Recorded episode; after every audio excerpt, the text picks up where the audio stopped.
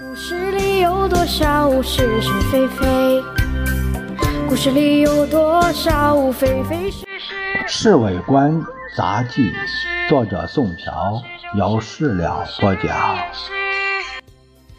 故事里的事，说不是就不是，是也不是。故事里的事。国大这几天已经正式开始商讨宪法草案，每次会议都精彩百出，什么笑话全有。对于使用电器表决器，代表先生们感觉到非常有兴趣，因为只要按一按前排椅背上那个电钮，主席两侧的表决器上就亮了一个小电灯，所以在一个案子复表决的时候，主席刚说赞成的，请按电钮，他们就迫不及待的按起来了。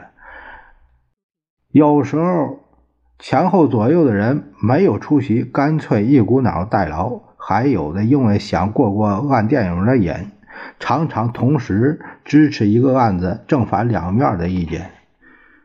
头两次负责统计票的职员不知道怎么办好，跑去向红蓝友请示。红蓝友说的更妙：宪法早晚是要通过的，你们统计的时候把赞成的票多加点，反对票减少点，那就一点问题没有了吧。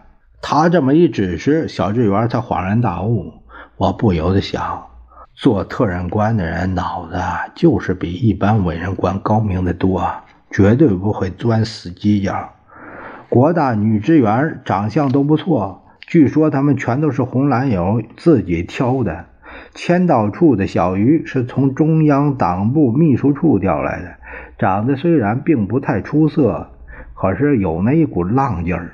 签到的代表总要和他搭七搭八胡扯一阵儿，他呢来者不拒。这么一来，男代表们老是到他那签到。另一个。签到处只有女代表光顾了。管衣帽间的小姐中最漂亮的是小王，原来是南京电话局做事儿的。自从几个摄影记者替他拍照，在画报上刊登之后，他就得了一个“衣帽间皇后”的称号。那么些衣帽间，就是他主持的那一个生意最兴隆。红蓝友。这家伙是有生意眼呐，老杨对我说：“为什么呢？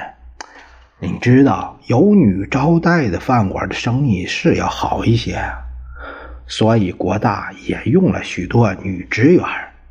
该死！我笑着骂他：你怎么可以把国大女职员和女招待相提并论呢？原则一样。老杨，我们有没有找红蓝友的必要啊？我做了个手势。”太没必要了，他这个人是不会这么不懂事的，而且他的手面也不会太小。是啊，反正他又不是掏自己的腰包，我也跟着笑了。果然，红蓝友今天下午看见我们的时候，就先示意了一番。说是就是不是也是，故事里的事。说不是就不是，誓言。